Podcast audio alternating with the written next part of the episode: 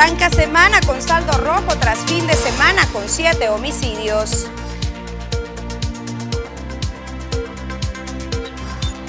Activan campaña de recuperación de lotes baldíos sucios y con maleza. Avanzan con bacheo en Cajeme en otros 1.663 metros cuadrados. Continúa Secretaría de Salud con acciones contra el dengue en el sur de Sonora. Además, en los deportes, Yaquis no puede completar la barrida en Culiacán, pero consigue su primer triunfo ante Tomateros, pese a la derrota.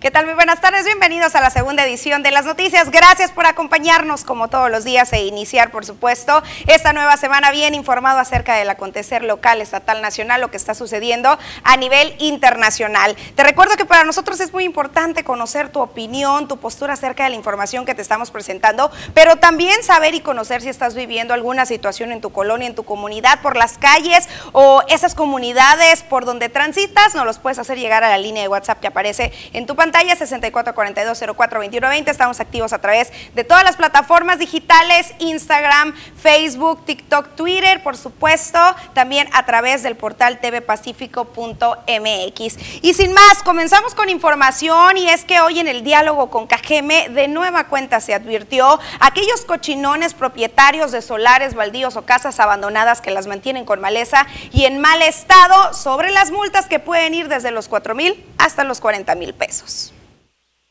Aunque ya se cuenta con una campaña activa durante todo el año para fomentar la cultura de la limpieza en los predios abandonados o solares baldíos, la Dirección de Ecología Municipal activará un refuerzo este cierre de 2022.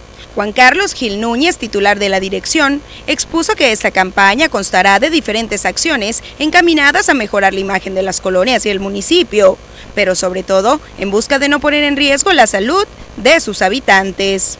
La primera etapa de esta campaña constará de la difusión de ella, la segunda en la recepción de denuncias, la tercera en la limpieza de predios y la cuarta en la verificación, resolución y multas o sanciones, de las cuales en esta administración ya se han aplicado alrededor de 20, expuso, por un total de 200 mil pesos aproximadamente. Ildefonso Lugo Armenta, director de Servicios Públicos e Imagen Urbana, recordó que el propietario podrá solicitar la limpieza ante el ayuntamiento con un costo de entre los 30 y los 40 pesos por metro cuadrado. Depende de lo alto de la maleza o árboles que se encuentren en la zona. Javier Lamarquecano, alcalde de Cajeme, recalcó que las multas podrán ir desde los 4 mil hasta los 40 mil pesos, según la extensión del predio, sin distinción alguna.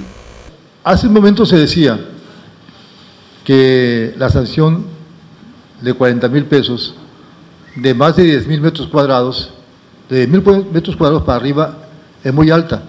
Yo me pregunto si es muy alta para alguien que tiene una hectárea, 10 pues mil metros cuadrados es una hectárea, una hectárea de terrenos baldíos en el casco urbano de Ciudad Obregón. ¿Será poco? Digo, alguien que tiene una hectárea de, de terreno urbano, baldío, en Obregón, supongo yo que debe ser alguien que tiene bastante recursos, ¿no? Entonces, para esa gente, 40 mil pesos no creo que sea gran problema. Si me dicen que si es para alguien de la Beltrones, pues yo diría, sí, muchísimo dinero. No va con dedicatoria para nadie. Se va a aplicar parejo, ¿sí? Parejo, ¿sí? Claro que eh, en ciertas situaciones pues se pueden acercar a platicar si hay alguna cuestión eh, que impida o que eh, sea complicado para el propietario la limpieza, pues se puede acercar a platicar y a un acuerdo, ¿no? Pues ahora sí hay que comenzar a canalizar esas multas, esas, perdón, esas denuncias, esos videos, esas fotografías que usted ha tomado en los diferentes eh, solares o predios baldíos, los cuales usted nos ha indicado. Hay generación de mosquitos, hay animalitos ponzoñosos y bueno, todas estas problemáticas que ya sabemos que se generan porque las multas en esta ocasión ahora sí podrían llegar.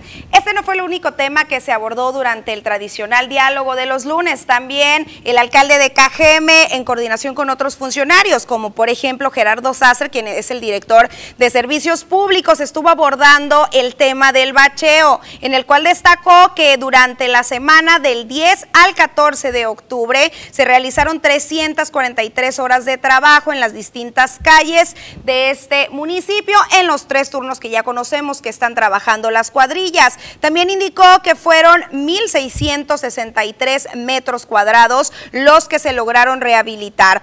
Por su parte, el alcalde de Cajeme indicó que los problemas de abasto de asfalto aún permanecen en la localidad. Sin embargo, destacó que se está analizando la adquisición de una nueva planta de asfalto propia para poder evitar estas problemáticas y avanzar de una manera más significativa en el problema de las calles. Es un problema que al parecer eh, ha arrastrado durante muchos años eh, el ayuntamiento de Cajeme, porque no tenemos una planta de asfalto propia. Pero quiero decirles que ya estamos viendo la adquisición de una planta de asfalto propia para poder tener permanentemente carpeta y como bien lo platicábamos, lo decían los ingenieros, todos los municipios que tienen resuelto el problema de baches es porque tienen carpeta, eh, tienen planta propia. Y también se va a comprar una eh, bachadora, es un aparato también, una máquina, que eh, cae la carpeta y la mantiene caliente, porque trae horno propio. Entonces esto va a ayudar muchísimo a avanzar y a que esto no suceda. Hasta este momento indicaba el alcalde que no se tiene aún una proyección de cuánto se requerirá para obtener esta planta ni tampoco esta máquina. Apenas están analizando diferentes empresas y sobre todo cuánto sería el requerimiento necesario para poder laborar como se requiere en este municipio, pero por supuesto que nos vamos a mantener muy atentos en este tema. Y bueno, todos sabemos que esta situación del pésimo estado en el que se encuentran las calles afecta a todos los sectores y a todos los automovilistas. Y aunque el sector taxista, recordemos que se había visto muy afectado por el tema de la pandemia y que con la llegada de las clases y de la reactivación se esperaba un respiro eh, en este tema, pues no ha llegado este panorama. Esto nos lo indicó el sindicato de taxistas afiliados a la Confederación de Trabajadores de México, que preside Rodrigo Minjares Blasco. También indicó que tras eh, este panorama tan negativo que se mantiene, se espera poder cerrar este 2022, aunque sea con un respiro. Recordó que una de las problemáticas que los mantuvo en jaque fue el tema de los asaltos y de la inseguridad en las colonias de la periferia y en algunas áreas en las cuales tuvieron que suspender de manera definitiva los servicios eh, eh, durante todos los días y en otras áreas durante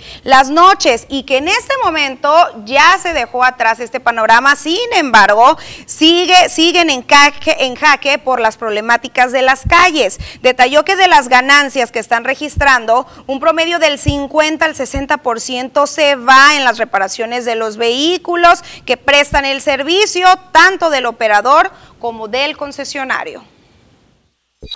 En cuestión de la inseguridad, sí ha bajado el índice ¿no? a, los asaltos de, lo que es a nuestros compañeros los taxistas. Eh, pero en la cuestión de, haber tomado más, más auge el, servicio del taxi ha estado un poco lento, ¿no? Sentimos que estamos como en la pandemia. La verdad no, no, no ha aumentado mucho. Hemos batallado, tan es así que el transporte urbano y creo que lo de la plataforma también han estado batallando, ¿no? En la cuestión de las calles hemos batallado mucho tanto operadores como concesionarios porque pues hay mucha descompostura en lo que son llantas, suspensiones, Muchos, muchos compañeros ya no quieren trabajar de noche porque si en el día no ven los baches, pues en la noche menos, ¿no? Entonces por eso pudiera ser que también haya venido a la vaca la cartera de clientes porque estamos trabajando prácticamente de día, ¿no? Todos los años sí ha habido un buen cierre, ¿no? Como dice usted, porque hay más flujo de dinero, pero ojalá sí sí, sí se preste, pero como digo, las condiciones de las calles no, no nos han ayudado en nada, porque sí, la poca ganancia que hemos tenido prácticamente se nos van en las piezas mecánicas y en los talleres positivo cierre de año, lo esperan los comerciantes, lo esperan los hoteleros, los restauranteros, también el sector taxista y por supuesto que nosotros también esperemos que realmente llegue, porque recordemos que llevan dos años batallando los diferentes sectores, primero por el tema de la pandemia, después por el tema de la inseguridad y ahora también por este panorama del pésimo estado de las calles y por supuesto también nos mantenemos en monitoreo en este tema. Es momento de pasar a la primera pausa comercial, esto apenas va comenzando, así que no se vaya.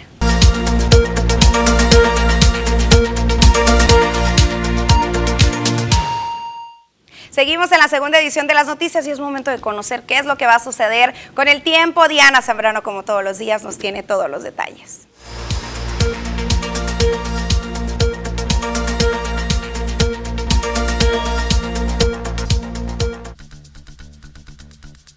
Hola, ¿qué tal y buenas tardes? Gracias por seguir acompañándonos. Ya en este lunes comenzamos una nueva semana. Nosotros estamos listos con el reporte meteorológico, primeramente para conocer algunos fenómenos que nos afectan actualmente. El día de hoy tenemos al Frente Frío número 4, el cual se estará extendiendo sobre el norte y noreste de la República Mexicana. Este mismo estará provocando fuertes lluvias a puntuales para algunos estados como Chihuahua, Nuevo León, Tamaulipas y Coahuila. Por otra parte, sus rachas de viento de 60 a 70 kilómetros por hora estará provocando la posible formación de torbellinos para dichos estados. Pasamos a conocer las temperaturas actuales en nuestro país y comenzamos como siempre en la frontera en Tijuana. El día de hoy tenemos una condición de cielo totalmente despejada con 24 grados. En La Paz se mantiene con 30, Guadalajara con 20, Acapulco totalmente cerrada la condición de cielo con 29 grados. En el sector de Ciudad de México actualmente se mantiene mayormente nublado con 24 grados.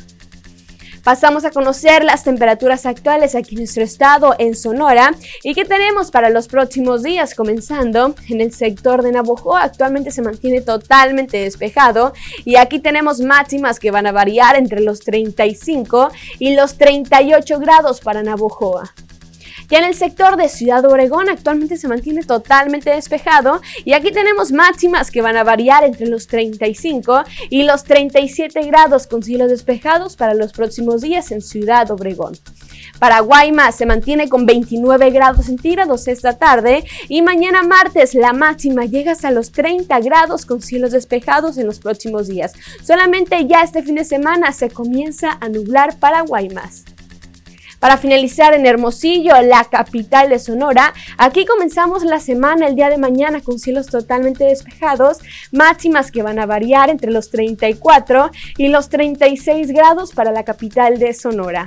Respecto a la fase lunar, nos mantenemos aún en cuarto menguante, la salida de la luna a las 23 horas con 56 minutos la puesta de la luna a las 14 horas con 17 minutos, la salida del sol a las 6 de la mañana con 26 minutos y para finalizar la puesta del sol a las 17 horas con 52 minutos. Hasta aquí el reporte meteorológico, espero que tengan una excelente tarde.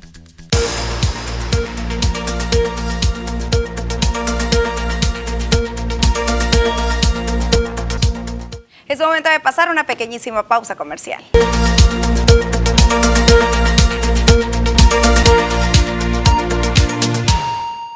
Seguimos, seguimos con temas de seguridad y es que después de un fin de semana rojo con siete homicidios este lunes en el municipio de Cajeme se comenzó de nueva cuenta con el pie izquierdo tras localizar un cadáver violentado en un predio baldío cerca del Panteón Viejo. Al igual que el fin de semana pasado, este sábado y este domingo, Cajeme fue sede de diferentes hechos violentos con los que se llegó ya a los 24 homicidios este mes de octubre. Solamente el día de ayer domingo fueron cuatro los homicidios los registrados. El primero de ellos se dio por la calle 1200 y Canal Alto, donde se localizó el cadáver violentado de una persona del sexo masculino cuya identidad hasta este momento se desconoce. Posteriormente, en la colonia Las Haciendas, al oriente de la ciudad, se localizó otro cuerpo más, en esta ocasión cercenado e incinerado también de una persona del sexo masculino. Por la tarde en la calle Ángel Olea y Mariano Escobedo en Ocorit se le privó de la vida con arma de fuego a Moisés de 22 años de edad. Y también en la noche una pareja que viajaba a bordo de un vehículo fue atacada con un arma de fuego en la zona de Hornos. Ahí en el ataque quedó sin vida el conductor y quedó además herida una joven de nombre Anaí de apenas 20 años de edad. Los otros crímenes se dieron durante el día viernes y sábado en áreas y colonias como Estación Corral y también en la zona de la colonia Castillo.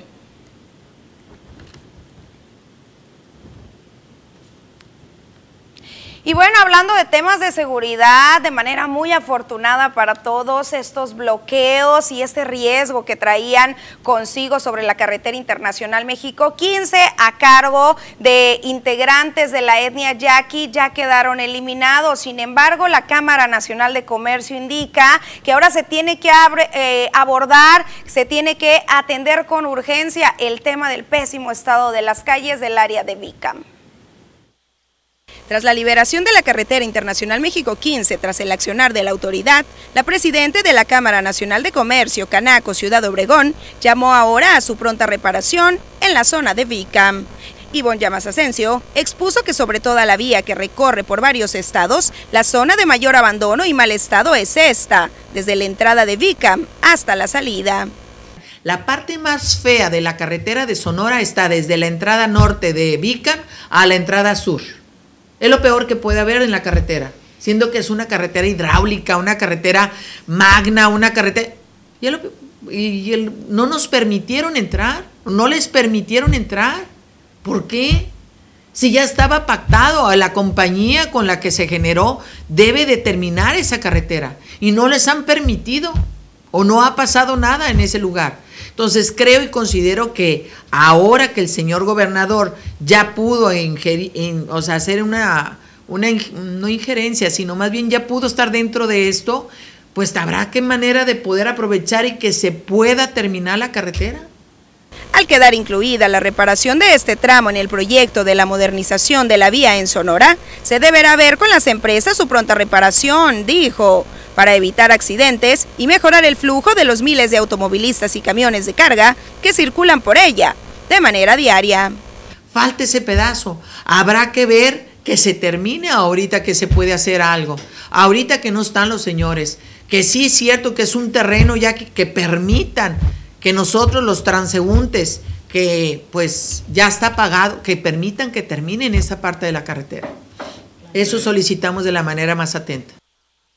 Esa carretera no tiene mantenimiento desde yo creo que será unos 18 años eh, de asfalto, pero cuando ahora que hubo esta rehabilitación de hace 12 años para acá, o 8 años, yo creo que ya es conveniente que de alguna manera le metan una rehabilitación, que lo dejen igual, de concreto hidráulico.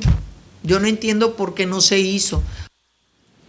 Y es completamente cierto, ayer de manera personal circulábamos por esa vía y está completamente destrozada. Si bien en aquel momento, en esas eh, semanas, en estos 10 años en los que los yaquis mantenían su bloqueo, uno se imaginaba que era eh, pues de adrede el que no se le entrara al arreglo de las calles para que así como automovilistas tuvieras que reducir tu velocidad al 100%. Sin embargo, ahora eh, pues es por supuesto necesario que se le entre a la atención de esta vía porque puede causar incidentes y accidentes que al día de mañana vamos a estar lamentando. Pero bueno, pasamos a temas más amables y es que después de años y años de esfuerzo y de gran trabajo, las mujeres integrantes del Bacanora y Maguey de México, capítulo Sonora, han logrado ya llevar sus bebidas hasta los Estados Unidos y Europa con gran éxito. Además, se mantiene cerrando ya negociaciones con Alemania, con Rusia y Polonia, destacó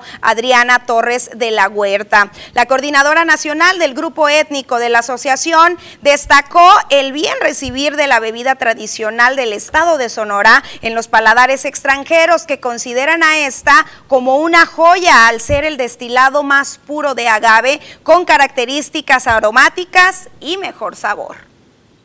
Aquí en el caso de, del Bacanora, pues ahorita ya somos más o menos como tres o cuatro empresas las que ya estamos exportando nuestros, nuestros productos a Estados Unidos y a Europa. Este, ahorita también ya estamos mandando algunas muestras a Rusia, a Alemania y a Polonia y la verdad es que tenemos una joya y así lo reconocen los mercados este, extranjeros, porque nosotros tenemos el destilado más puro de todos los, de todos los destilados que se están haciendo de agave. Eh, las características de nuestro maguey permiten que, que sea un, un, destilado más aromático, con más sabor, y eso lo pueden identificar. De hecho, el mes que entra vamos a participar, me invitaron al concurso, mundial de Bruselas, que es este el México Selection, que, donde vamos a participar todos los destilados artesanales de México y voy a estar como, como jurado, vamos a estar allá en Torreón, Coahuila. La bebida, recordemos que es originaria del estado de Sonora, que cuenta con denominación de origen y que solamente 35 de los 72 municipios la pueden producir, principalmente los municipios ubicados en la sierra, expuso. Y para seguir con su impulso, este 12 de noviembre van a realizar el segundo Bacanora Fest en este municipio. Esta es la segunda edición aquí en Cajeme. Este, acuérdense que ahorita ya se están haciendo varios Bacanora Fest. la idea del Bacanora Fest inicia en, Bacanora, que es el municipio en donde inicia esto. Ya, ellos ya van por la doceava edición. Nosotros vamos por la segunda. Rosario Tezopaco estaba, eh, hizo la tercera este año. Entonces, este, la idea es que se pueda hacer como un festival itinerante. De hecho, eso lo está trabajando ahorita la Secretaría de Turismo a nivel estatal para que podamos tener todos los municipios pues, nuestros, nuestros eventos. Sin duda alguna, una de las mejores bebidas y que también hay que reconocer que el gobierno actual, como ningún otro gobierno, le ha dado esa importancia y ha ayudado para que la exportación se pueda concretar. Recordemos que anteriormente se comercializaban estas botellas de refresco, en estas botellas de vidrio, bueno, que desechábamos, sin embargo, hoy en día ya cuentan con una marca, cuentan con una certificación, cuentan con un respaldo de sanidad y sin duda alguna es una bebida que solamente aquí en Sonora eh, se puede producir, ya lo escuchaba, nada más 35 municipios, principalmente de la sierra, y qué orgullo, por supuesto, que esté en otras áreas del país, de, este, eh, pues celebrando y consintiendo a todos esos paladares tan exigentes. Es momento de una pequeña pausa comercial, pero regresando viene Ponle el dedo, así que yo ya estoy muy al pendiente de esos mensajes.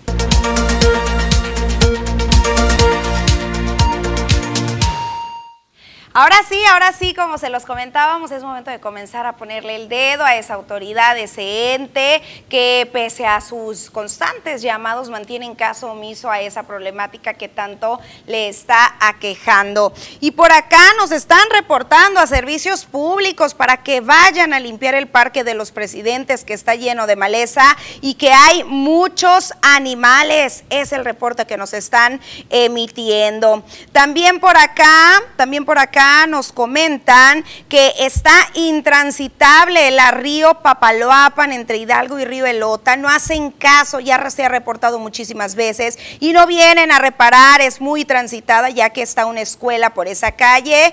Qué gobierno tan insensible, nos dice Rubén Panduro en la colonia Santa Anita. Un gran saludo y por supuesto que damos seguimiento a este tema que no es la primera vez que nos lo reportan y no es la primera vez que lo canalizamos y que efectivamente no ha tenido atención ni respuesta. Por acá nos están reportando dos fugas de agua potable y también dos lámparas fundidas por la calle Laureles entre Triticales y Trigo. Las lámparas, las dos últimas de la calle, por favor, gracias, nos comentan. También por acá, lámparas por la carretera internacional a la altura de la Nueva Esperanza, enfrente del cuartel, están todas apagadas y está muy oscuro en las mañanas para la gente que va a trabajar. Hay que del reporte también. Por acá nos dicen, eh, bueno, nos preguntan del subsidio de la energía eléctrica, vamos a averiguar. También por acá nos dicen, y el alcalde multando por los lotes baldíos y la ciudad como está, los megabaches, los drenajes colapsados, los camellones llenos de maleza. ¿Por qué no se ven los carros? los semáforos. Eh, un juez, un buen juez, por su casa empieza, nos dice Teresa Hernández. Pues ahí está, el subsidio se va a mantener activo según lo que nos están indicando hasta el día 31 de octubre, así que hay que cuidar, hay que cuidar, hay que comenzar ahora sí a apagar los aires, que ya lo platicábamos. El clima ya está cambiando un poquito, el calorcito está dando un poco de tregua, pero hay que comenzar desde ya a adaptarnos a estos cambios de no tener encendido el aire todo el día porque no nos las vamos a acabar con el recibo. Bueno, también por acá también por acá tenemos más reportes de los semáforos, justamente el que está en la 400 y Coahuila, que tiene cinco meses y tres semanas sin funcionar. Necesitamos urgentemente respuesta, ya que se ha pasado el reporte en diferentes ocasiones y no hay atención, y ya que no dan el paso los peatones, los carros pasan rapidísimo. Es lo que nos están reportando. También por acá nos dicen, por favor, soy vecino de la calle Chalco Cuente Fresnillo y Escuinapa, en la colonia Torres de París. Tenemos un drenaje colapsado y una fuga de agua potable desde el 22 de agosto. Omapaz, ahí van los números de folio, 67 97 43 y 67 43 60. A un lado es agua potable y del otro lado aguas negras es el comentario y por supuesto insistimos en su arreglo. También por acá nos dicen, también reporto que todas las lámparas de estas calles, que son las calles del Rey y Privada Valle del Rey, se apagaron todas y es una obscuridad muy fea. Por favor, échenos la mano y que las reparen ya. Es en la Miravalle, nos comentan vecinos. También por acá nos dicen, les pido el favor que pasen este reporte de lámparas fundidas en Casablanca por el Boulevard Antonio Caso. Ya tenemos como tres meses así y está muy oscuro. Gracias de antemano nos comentan. Por acá otra situación similar, lámpara fundida y fuga de aguas negras sobre la calle Flavio Borges y Orión. Una lámpara por la calle Laureles entre Triticales y Trigo, también nos reportan. También una fuga de agua potable por la calle Laureles a un costado de la iglesia entre Triticales y Trigo. También por acá nos dicen nuevamente con mayúsculas el problema del lote baldío de la calle Trapenses y Laguna. Ya tiene mucho tiempo y no se ha hecho nada al respecto. Está en la colonia Las Haciendas, en la sección Los Monjes. Hasta un camión de carga llega y tira tierra y sacos de escombro. Pues y de manera inmediata, fotografía, video, esas placas y eh, para canalizarlas a la autoridad correspondiente para que se apliquen las mencionadas multas que ya veíamos, de 4 mil a 40 mil pesos y por tirar basura deben de andar de manera muy similar. También por acá nos dicen para hacer un reporte de la colonia Misión del Sol. Ya son más de tres meses con el drenaje tapado y nada que acuden las autoridades. Para informarles que, bueno, este es de Ponle 10, pero nos da mucho gusto recibirlos, por supuesto. Nos, nos indican que el número de folio 673705 ya quedó, bueno, nos dice ya quedó asignado quiero pensar que ya quedó solucionado o ya quedó asignado para, bueno, pues ahí está el mensaje, así nos comentan, ya quedó asignado. También por acá nos dicen, eh, se presenta una demora debido a la carga de trabajo que se tiene por la ciudad. El personal del Departamento de Saneamiento está trabajando lo más rápido posible. Siempre nos dicen lo mismo, eso. Y la respuesta eso es su, ah, que esa es su respuesta y que urge que vayan a atender los llamados de mosquitos, esto sobre la calle Francisco de Yazú, 1680, Misión del Sol 2. Pues ahí está el reporte.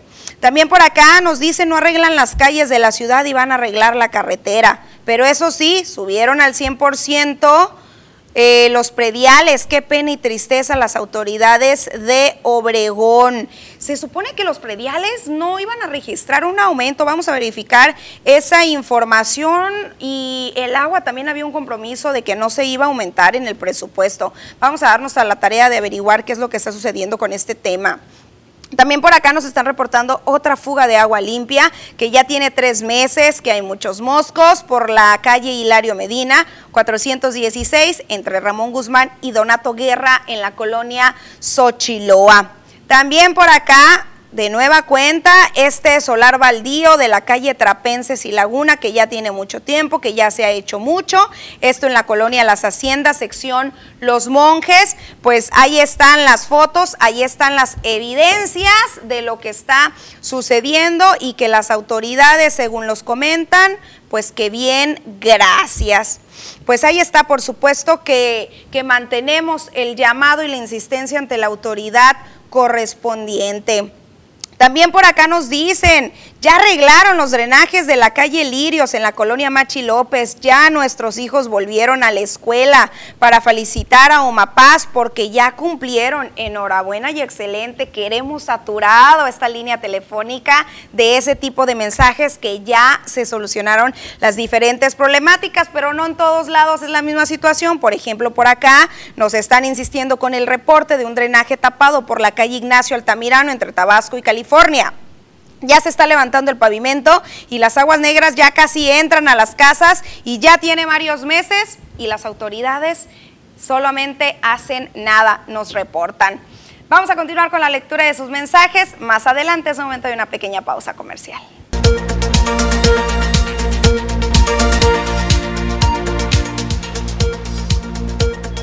La bancada del PAN en la Cámara de Diputados rechazó la propuesta de ley de ingresos presentada por el Ejecutivo Federal para 2023 por considerar que se trata de un proyecto indiferente ante la inflación. Por ese motivo, Jorge Romero Herrera, coordinador parlamentario de ese partido, anunció que en breve presentarán de manera oficial su propuesta alterna, denominada Plan Alivio. Una persona sin vida y tres más lesionadas provocó la caída de una aeronave en el aeródromo ubicado en la comunidad del Fresno, en el municipio de Valle de Bravo.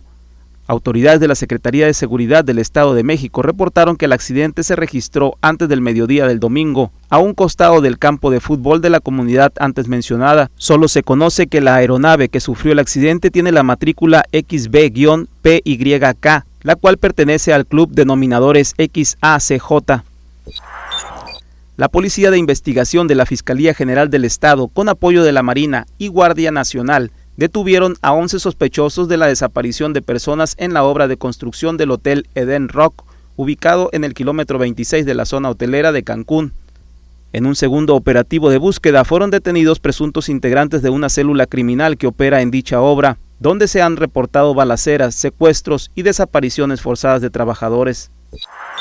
El gobernador de Guanajuato, Diego Sinué Rodríguez Vallejo, informó que tras el asesinato de 12 personas ocurrido en un bar de la colonia 12 de diciembre en Irapuato, fueron dispuestos varios operativos conjuntos en el municipio, los cuales serán coordinados por la autoridad estatal para dar a la brevedad con los autores de la nueva masacre ocurrida en el municipio.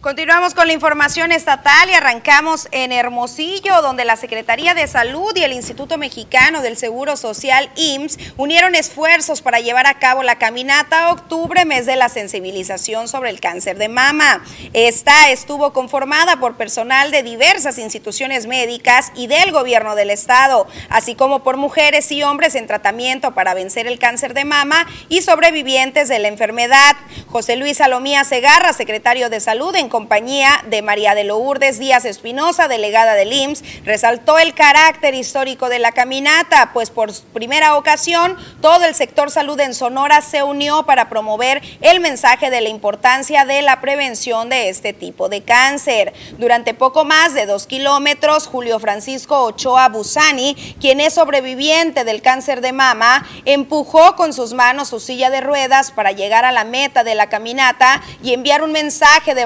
valentía y solidaridad a todas aquellas personas que están luchando contra esta enfermedad. Compartió que el camino de la enfermedad no es nada fácil, pero con la detección oportuna, el apoyo de la familia, los amigos y dejando de lado la tristeza, se puede llegar a vencer esta enfermedad.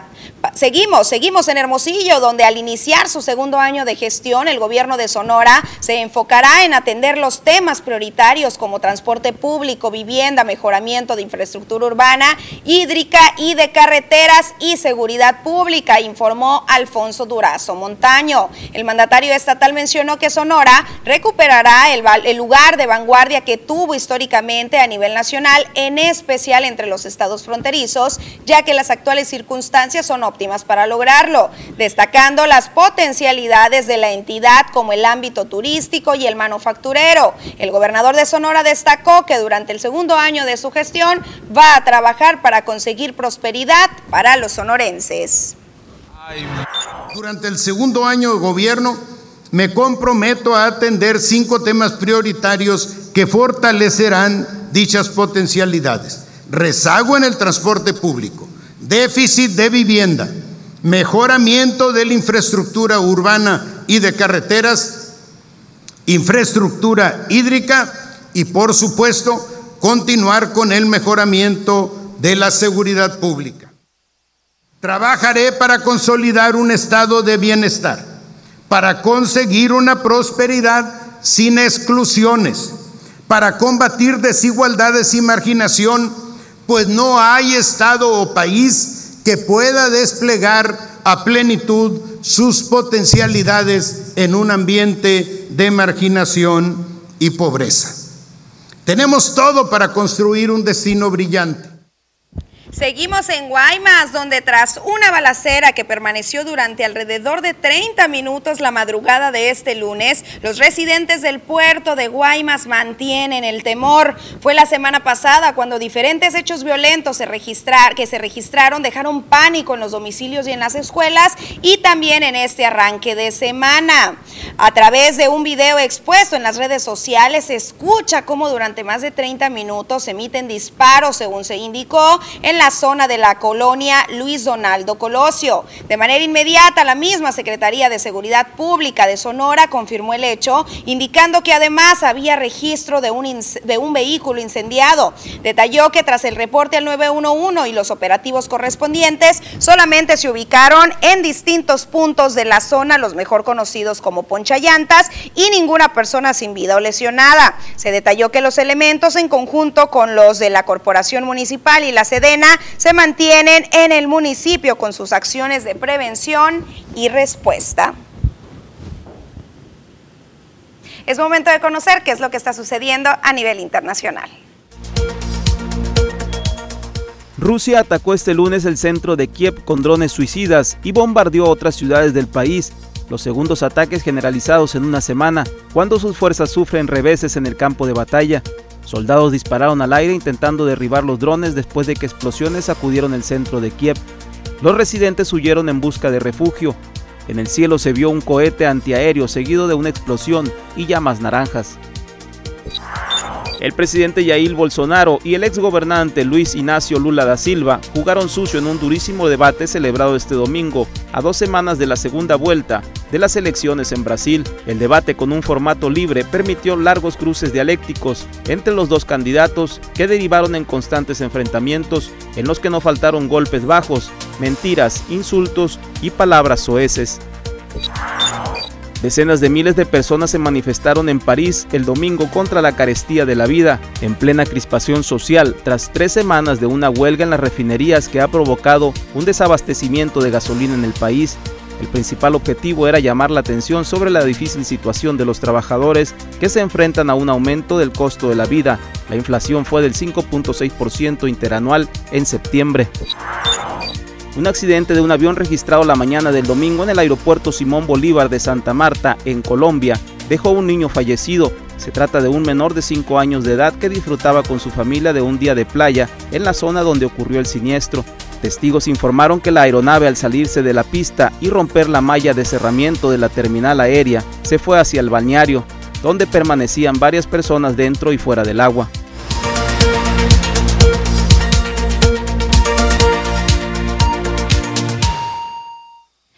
Continuamos con la lectura de sus mensajes. De nueva cuenta, un millón de gracias por confiar en nosotros. Por acá siguen esas problemáticas con los drenajes. Ya no aguantamos los drenajes tapados en Villas del Trigo. Por favor, hagan algo. Hay mucho dengue. Gracias, bonita tarde. Nos comentan y no se soportan los malos olores. Complicado el panorama que se está viviendo y por supuesto que esperamos una pronta respuesta por parte de la autoridad. Por acá nos dicen hay una obscuridad tremenda, empezando por las lámparas que no sirven en Cabo San Lázaro y Ramón Guzmán, Puerto La Paz y Ramón Guzmán, Puerto La Paz entre Ramón Guzmán y Plan de Ayala, todo en la colonia Luis Echeverría. Si no arreglan la ciudad, menos Vicam nos comentan en otro mensaje. Qué vergüenza nos dicen. También por acá nos dicen que hay una obscuridad tremenda. Eh, bueno, es, es el mismo mensaje seguramente de otro vecino en estas áreas de la Luis Echeverría que nos comentan que es un túnel de completa obscuridad. Lo repito de nueva cuenta para la autoridad. Cabo San Lázaro y Ramón Guzmán, Puerto La Paz y Ramón Guzmán, Puerto La Paz entre Ramón Guzmán y Plan de Ayala, en la Luis Echeverría. También por acá nos están reportando que el alumbrado público de la calle Templos en la San Javier tiene tres días con la cerrada completamente a obscuras. También por acá nos dicen, tenemos más de dos meses con 10 calles llenas de aguas negras. Es exagerada la fuga y no vienen a arreglar esto en la colonia Valle Dorado, por toda la Paseo Miravalle. Por favor, ayúdenos. Es una fuerte, grave foco de infección y efectivamente ¿eh? ya vimos esta situación que estaban viviendo por allá los alumnos de la 410 con infecciones estomagales, con problemas intestinales, con dengue a causa de las fugas. No queremos llegar a ese número de casos y la autoridad debe de manera inmediata abordar todas estas problemáticas. También por acá nos dicen, los maleantes están desmantelando la escuela. Creo que es la Luis Encinas, calle de la Central Camionera entre 6 de abril y 200. No, la Luis Encinas está ubicada sobre la calle California, por acá al norte de la ciudad, 6 de abril y 200. Nos comentan, lástima de construcciones. Vamos a ver qué calle es. Creo que sí está contra esquina ahí de una farmacia. Y creo que esa es, que por cierto la calle está completamente destrozada. Vamos a ver qué es lo que está sucediendo en esta escuela, si hay clases, si no hay clases o cuál es el panorama. Por supuesto que le damos seguimiento. También por acá nos dicen buenas tardes, las cuatro entradas a la colonia Villa de Cortés están intransitables. Por favor, por medio de ustedes, para reportar que las habiliten las salidas de estas colonias. Ahí quedó su llamado y su reporte. También por acá, más de las 6 de abril, que nos dicen que por el Callejón Colombia está muy oscuro. Esto entre 6 de abril y Nicolás Bravo.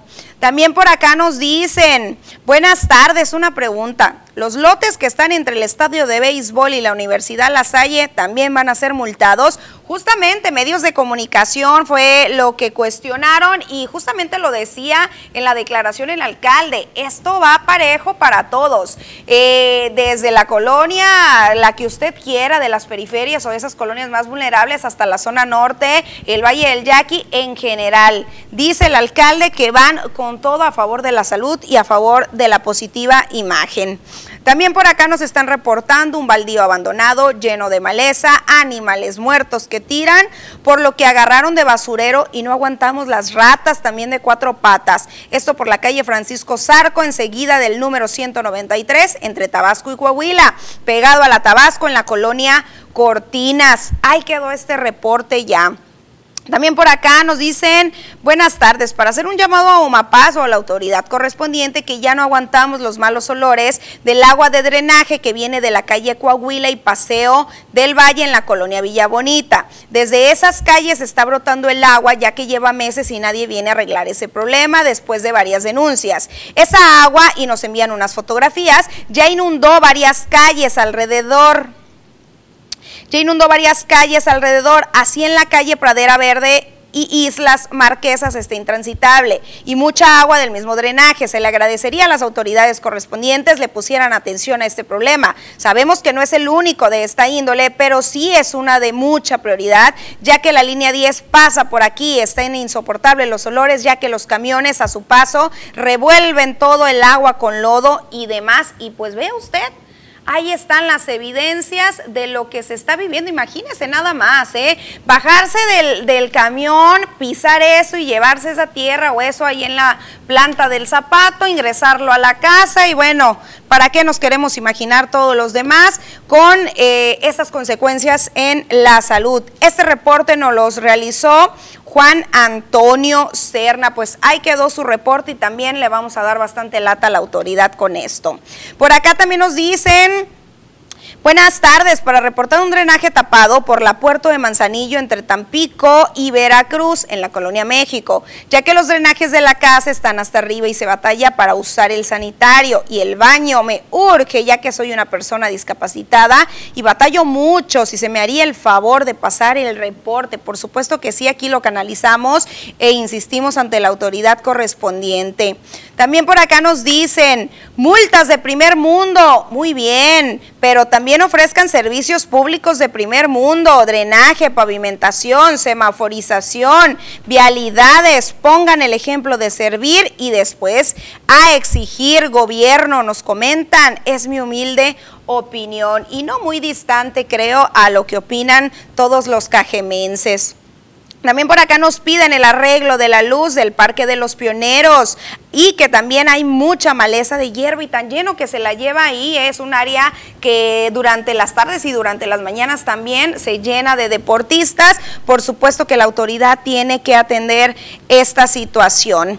También por acá de la colonia Benito Juárez nos dicen por la calle Madero y Callejón. Ceperoa tienen invadida la banqueta con carros viejos y no dejan pasar a la gente. Ya ha habido accidentes con gente grande por no poder pasar por la banqueta y tienen también mucha basura tirada. Tienen 10 carros. Es el reporte y por supuesto lo canalizamos a la autoridad correspondiente. También por acá nos dicen en Pueblo Yaqui seguimos esperando el balastreo de la zona urbana. Esto se prometió para después de las lluvias y no han cumplido las autoridades correspondientes. Pues ahí están algunos de los reportes, tenemos muchos más. Más adelante vemos si nos queda tiempo para poder seguir exponiéndolos. Mientras tanto, pasamos una pausa comercial y regresando a la información deportiva.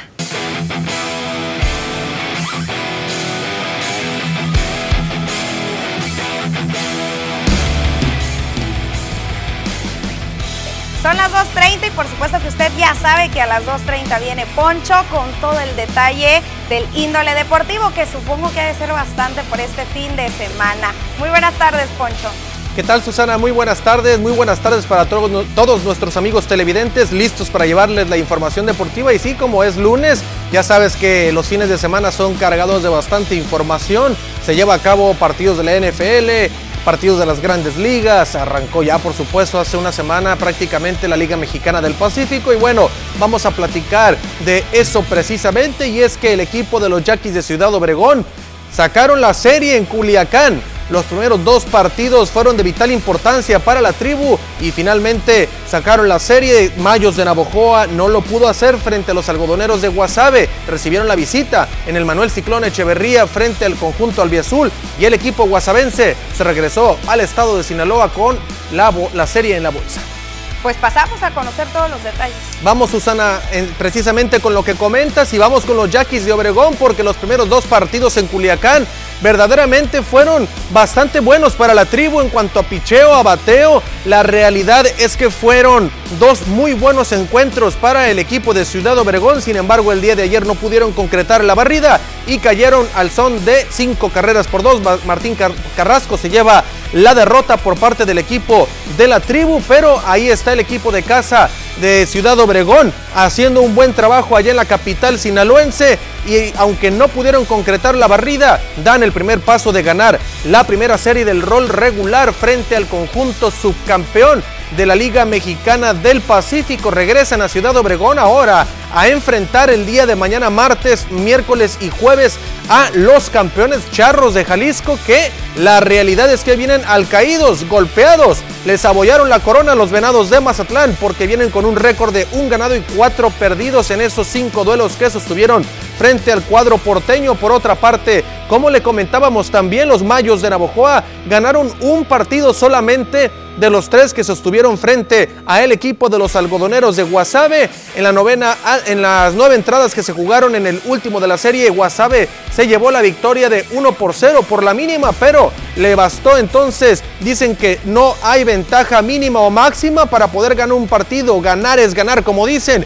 Y precisamente eso fue lo que sucedió. Navojoa no pudo anotar ninguna carrera. Guasave con una sola terminó ganando el partido 1 por 0 en el Ciclón Echeverría. Y con eso entonces se llevaron la serie de Navojoa Sonora. Vamos a ver entonces a la tribu de la Perla del Mayo cómo le va en su visita al Teodoro Mariscal frente a el equipo de los Venados de Mazatlán a partir de mañana. Va a lanzar Raúl Carrillo, van a, lanzar muy buenos pitchers del equipo de los Mayos de Navojoa. Esperemos, por supuesto, que le vaya bien a la tribu de nuestra Perla del Mayo. Vamos, por supuesto, también con otros equipos de la Liga Mexicana del Pacífico. Y es que los Venados de Mazatlán, ya les habíamos comentado, pero les, les volvemos a explicar. Estaban jugando par de la jornada inaugural allá en Jalisco, la ganaron y después jugaron un total de cuatro partidos más frente a el equipo de los Venados de Mazatlán. El equipo de los Venados sacó cuatro victorias del estadio, del, estado, del estadio panamericano y bueno, con un récord de, una, de cuatro ganados y una derrota, así llegaron al Teodoro Mariscal. Apenas ayer fueron el último equipo en inaugurar en su casa y lo hicieron en grande venciendo a el equipo de los Charros de Jalisco. Ganó el equipo de los Venados de Mazatlán y bueno, el equipo de los Charros emprende el camino hacia, Ciudad Obregón, ya les comentábamos, para eh, este, visitar a los Yaquis de Ciudad Obregón martes, miércoles y jueves. Javier Solano abrirá por los Charros de Jalisco, Javier Arturo López por el conjunto de los Yaquis de Ciudad Obregón. Se espera un gran duelo de picheo. Vamos a ver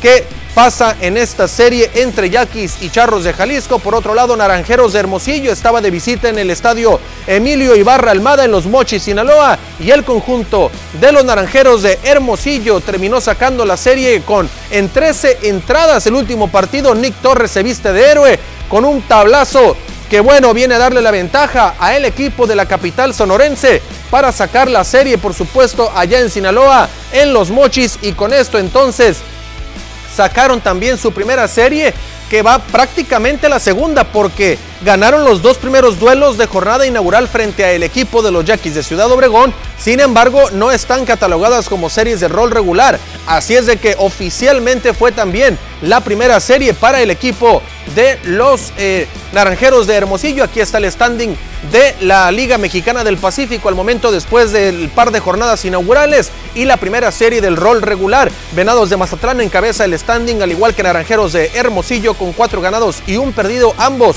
con eh, esa primera posición. Águilas de Mexicali con tres ganados, dos perdidos. Algodoneros de Guasave, tres ganados, dos perdidos. Abajo viene Navojoa con dos y tres.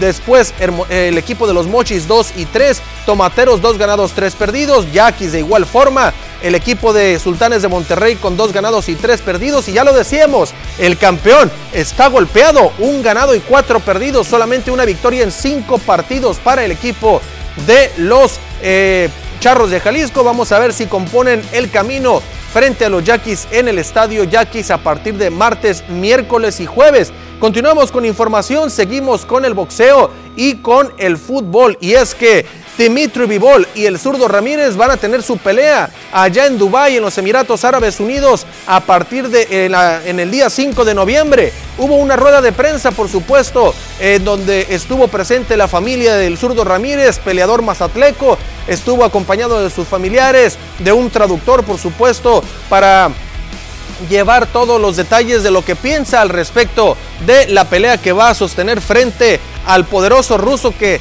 venció a Saúl El Canelo Álvarez previo al combate de Gennady Golovkin. Vamos a escuchar lo que dijo el zurdo Ramírez en la rueda de prensa.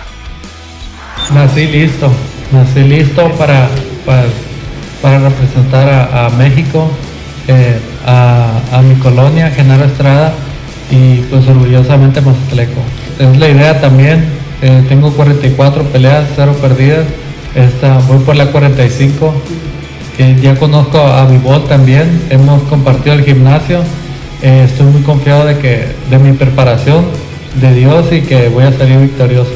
y también voy a voy a, superar la marca de Floyd de 50-0. Es la, es la idea. Voy a buscar el, el, quitarle ese título. idea. Que, que él es el campeón y, pues así tiene que ganar la pelea. Nocao, decisión, tengo que ganar todos los rounds. La cualidad es que es el campeón. Y la desventaja es que va a pelear conmigo, entonces.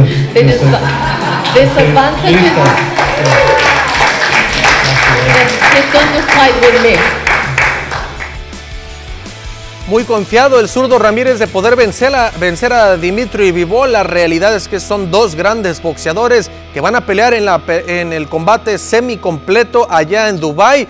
Por supuesto, Vivol, ya lo conocen, fue eh, quien venció a Saúl El Canelo Álvarez en, una, en un intento del Canelo de poderle quitar ese cinturón de los pesos semicompletos de la Asociación Mundial de Boxeo. Sin embargo, esta pelea es muy diferente porque el zurdo Ramírez sí está en ese peso. Esta esta división sí es del zurdo, da el peso, da la estatura y vamos a ver sin duda alguna un gran combate el próximo 5 de noviembre entre el ruso y el mexicano. Continuamos con información, seguimos con el fútbol mexicano y es que la liguilla del fútbol mexicano ya está en marcha y ya están listas las semifinales y es que los Diablos Rojos del Toluca dejaron fuera de circulación al equipo del Santos de la comarca lagunera, así como también quedó fuera el equipo de Tigres y bueno, también quedó fuera el equipo del Puebla y ya están listas las semifinales. El América va a enfrentar al conjunto de los Diablos Rojos del Toluca.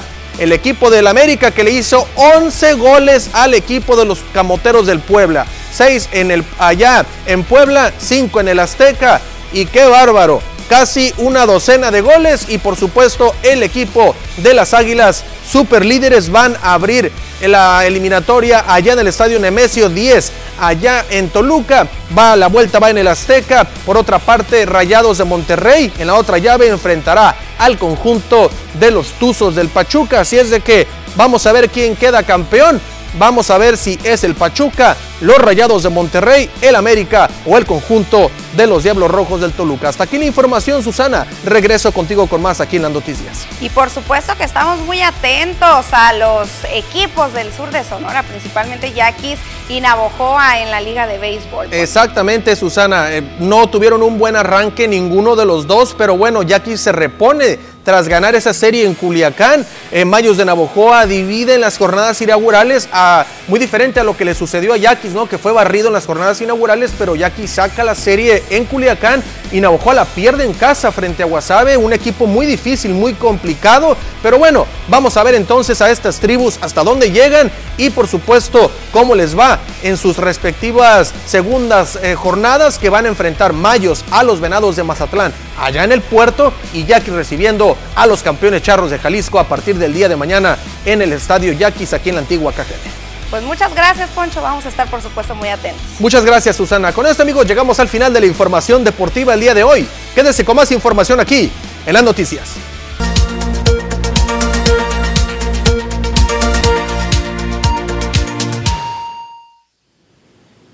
Seguimos con positiva información para quienes año con año suelen acudir a los diferentes panteones municipales en la conmemoración del Día de Muertos. Y es que el Ayuntamiento de Cajeme ha indicado que mantiene las labores de limpieza y arreglo de calles en ellos para recibir a las miles de personas este 1 y 2 de noviembre. Ildefonso Lugar Menta, director de Servicios Públicos e Imagen Urbana, expuso que se lleva un avance del 80% en el Panteón del Carmen y que se espera concluir las labores esta semana para comenzar de lleno con el de Guadalupe.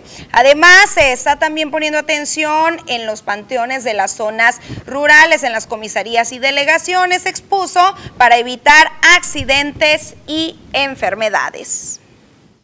En el, área del Panteón del Carmen ya llevamos un 80% de los trabajos realizados. Eh, vamos avanzados, la intención es terminar en esta semana.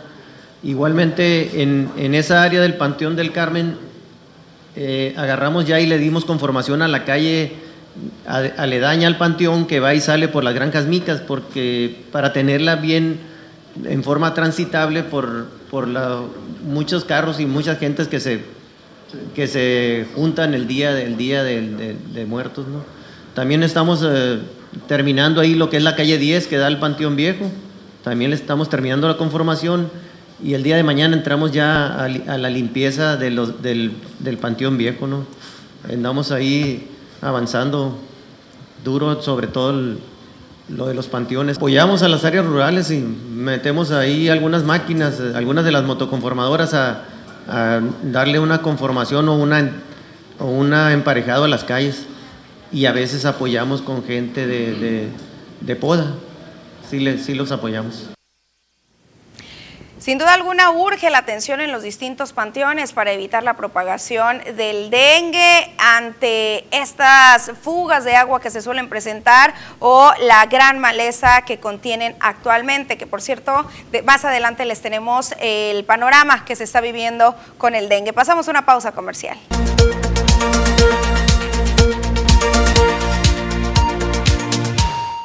Como se lo comentábamos, continuamos con el tema de dengue y es que la Secretaría de Salud ha reiterado su compromiso principalmente con el sur del estado, que es el área de mayor índice de casos para atender los casos positivos y contener y prevenir la enfermedad que es endémica de esta región. Se indicó que el dengue es una enfermedad transmitida por el mosquito Aedes aegypti, insecto que tiene como particularidad manchas blancas en patas y cuerpo y que prolifera en lugares con presencia de humedad y poca sombra, pues ponen sus huevecillos en recipientes con agua limpia y una temperatura especial para su producción. Detalló que para combatir esta enfermedad se han realizado diferentes acciones de trabajo, entre ellas la vigilancia epidemiológica en sectores donde se concentra, concentran la mayor cantidad de casos positivos, además de visitas a hogares para brindar información de prevención e inspeccionar para corroborar o descartar criaderos de mosquitos. Puntualizó que hay que identificar y eliminar los criaderos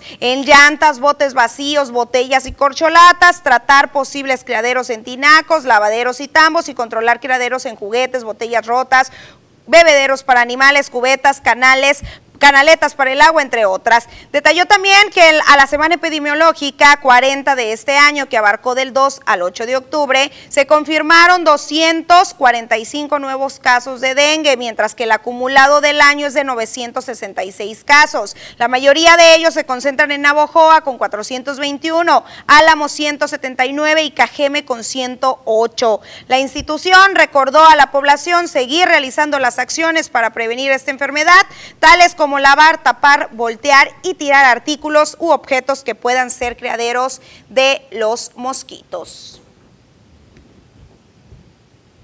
Y bueno, siguiendo con estos temas de salud, el estudio Mano Negra y sus integrantes están realizando una excelente labor este mes de octubre, mes de la concientización sobre el cáncer de mama.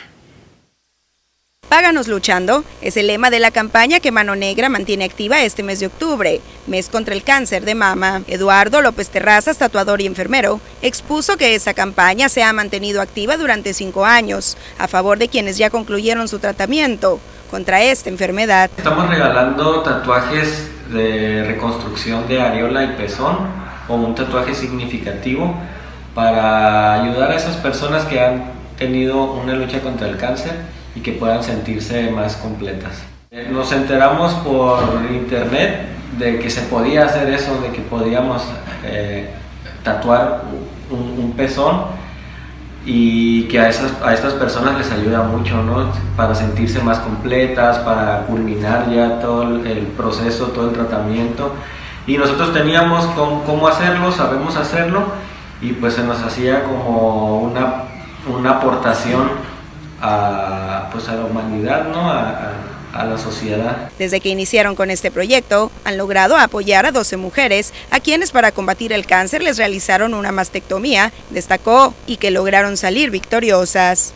Normalmente vienen con muchos nervios porque es algo desconocido, porque ya tuvieron todo su tratamiento que muchas veces es doloroso, es incómodo y todavía vienes por otra cosa que puede ser incómoda porque pues finalmente es una agujita que va a estar atravesando tu piel y que puede ser incómodo tratamos de, de, acompañarlas, llevarlas, tranquilizarlas para que el proceso sea lo más ameno posible. Y es necesario también que el médico le diga a esa persona que ya se lo puede hacer, porque si es como del final del tratamiento, depende mucho el tiempo de, entre lo que el procedimiento que hayan llevado el tratamiento que hayan llevado. muchas personas nos han preguntado que están en tratamiento y que aún no se pueden realizar el procedimiento. Esas sí han sido muchísimas y las que sí se han llegado a realizar el procedimiento del tatuaje han sido menos de las que quisiéramos. Y yo creo que andamos como en unos entre 10 y 12 personas.